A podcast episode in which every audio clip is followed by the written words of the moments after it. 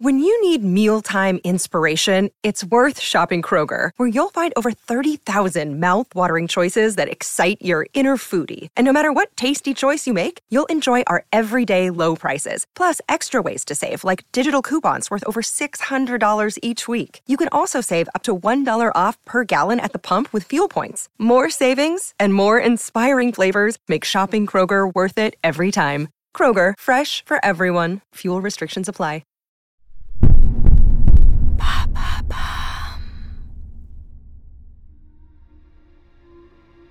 Bonjour à vous, ici Andrea, bienvenue dans True Story. Aujourd'hui, je vais vous parler d'une figure contemporaine du grand banditisme en France.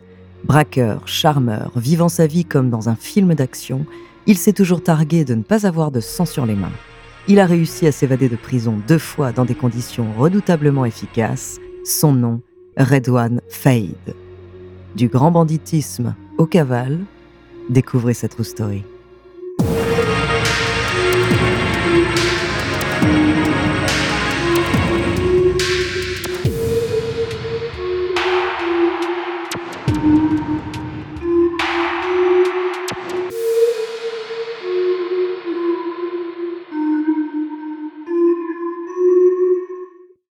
Attention, dans cet épisode, nous allons parler de scènes violentes qui pourraient heurter la sensibilité des plus jeunes. Vous pouvez euh, le jurer, vous ne retomberez jamais. Ah bah en tout cas, ce que je sais, c'est que mes démons euh, ne sont pas endormis, mais sont complètement morts. ouais. Du coup, vous avez plus envie de faire un braquage? Ah non, bah, moi mes démons, vous savez, hein, ils sont morts, ils sont pas endormis. Vous braquez une banque avec une arme, là, vous, vous vous basculez complètement dans, dans- dans ce qu'on peut appeler un banditisme. Bah, Tournez la page, et puis maintenant c'est mieux comme ça.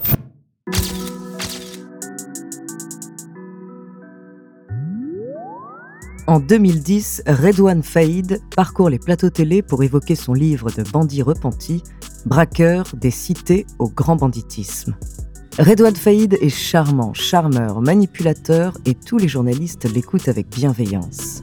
C'est pourtant un délinquant multirécidiviste qui tient ce discours et il est vrai qu'en l'écoutant, on a envie de le croire.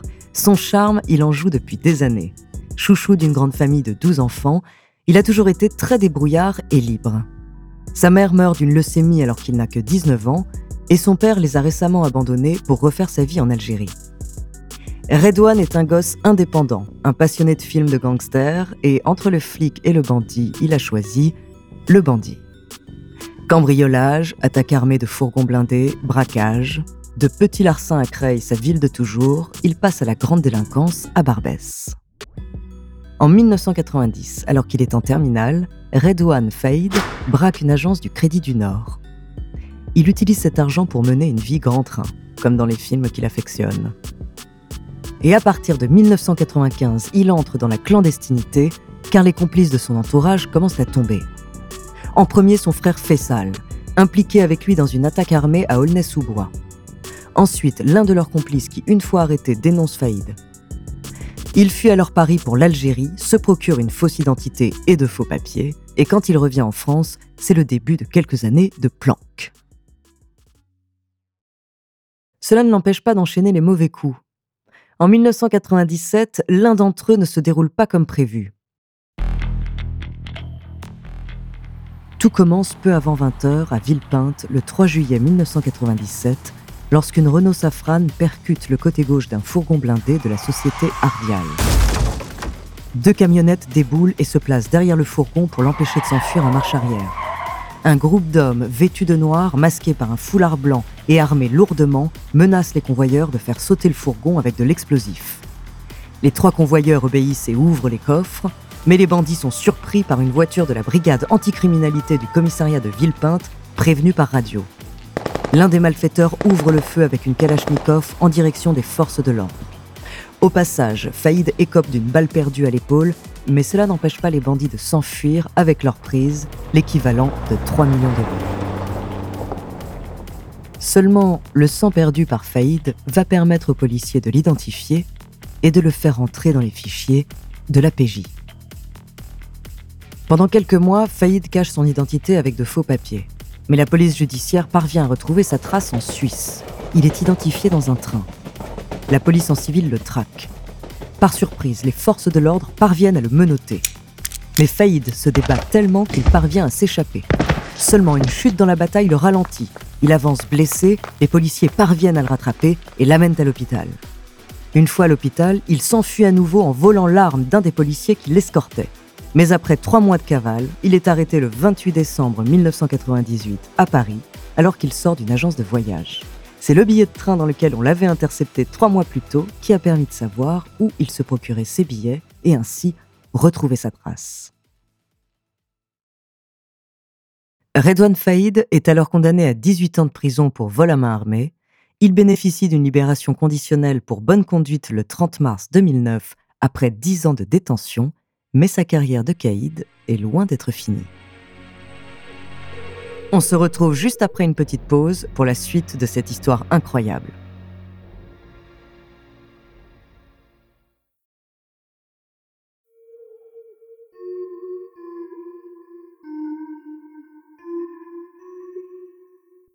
En 2010, quand on le voit sur les plateaux télé clamer sa nouvelle vie et promouvoir son livre, il est en fait encore et toujours impliqué dans des plans de grand banditisme. Celui qui va lui coûter très cher, c'est l'attaque à main armée d'un fourgon blindé à Villiers-sur-Marne le 20 mai 2010. Après une course-poursuite avec la police, son commando ouvre le feu et fait plusieurs blessés. Une vingtaine de tirs atteint une voiture dans laquelle se trouve Aurélie Fouquet, policière en exercice. Au terme de cette course-poursuite meurtrière, les suspects parviennent à disparaître, laissant la jeune policière municipale morte sur le bas-côté. Redouane Faïd est arrêté le 28 juin 2011 en raison des forts soupçons qui pèsent sur lui. Si rien ne permet d'affirmer qu'il se trouvait dans le commando et qu'il aurait pu tirer, tout semble indiquer qu'il était l'organisateur du braquage. C'est ce qu'il avouera lors du procès. Il est alors placé en détention dans la prison de Lille. Mais le 13 avril 2013, il décide de changer son destin. Il est 8h30 quand Faïd sort de sa cellule escorté par un surveillant. L'un de ses frères l'attend au parloir. Il traverse la cour de la promenade, puis dégaine alors un pistolet et se jette sur l'une des surveillantes. Il tire une balle en l'air pour montrer sa détermination. Il prend alors quatre gardiens en otage, traverse le parloir. Arrivé devant les portes blindées, il les fait sauter avec du C4, un explosif très puissant. Pour ne pas être identifié depuis l'extérieur, il échange sa veste avec celle d'un des gardiens, sort avec ses quatre otages qu'il tient en joue avec son arme et qui lui servent de bouclier humain. Les policiers qui le traquent du Mirador ne peuvent pas tirer. Redouane Faïd grimpe alors dans une voiture noire qui l'emmène sans qu'on puisse le retrouver. Il devient immédiatement l'un des fugitifs les plus recherchés du monde. Le jeu du chat et de la souris continue. Six semaines plus tard, alors qu'il cherche à se procurer une fausse identité pour rejoindre Israël, son vendeur de faux papiers se trouve être un indique de la police. Il est interpellé le 29 mai 2013 à 3 heures du matin dans un hôtel de Ponto-Combo en Seine-et-Marne, incarcéré au quartier d'isolement de la maison d'arrêt de Fleury-Mérogis et en cours la réclusion criminelle à perpétuité.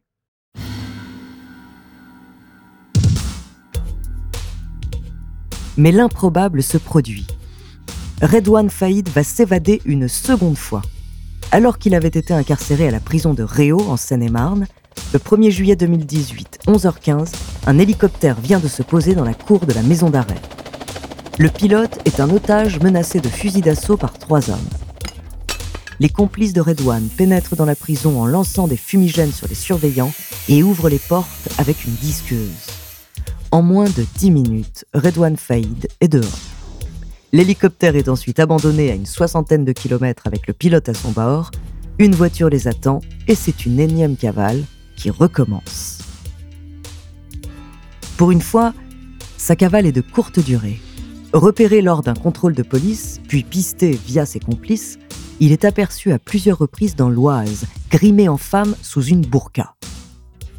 Au petit matin du 3 octobre 2018, il est arrêté à Creil, sa ville d'origine, dans l'Oise.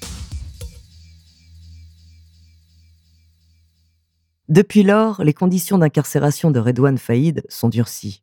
À l'approche de son procès, le 27 février 2020, les mesures de sécurité à l'intérieur du palais de justice de Saint-Omer ont été drastiques et exceptionnelles. Le 13 mars 2020, il est condamné à 28 ans de réclusion criminelle.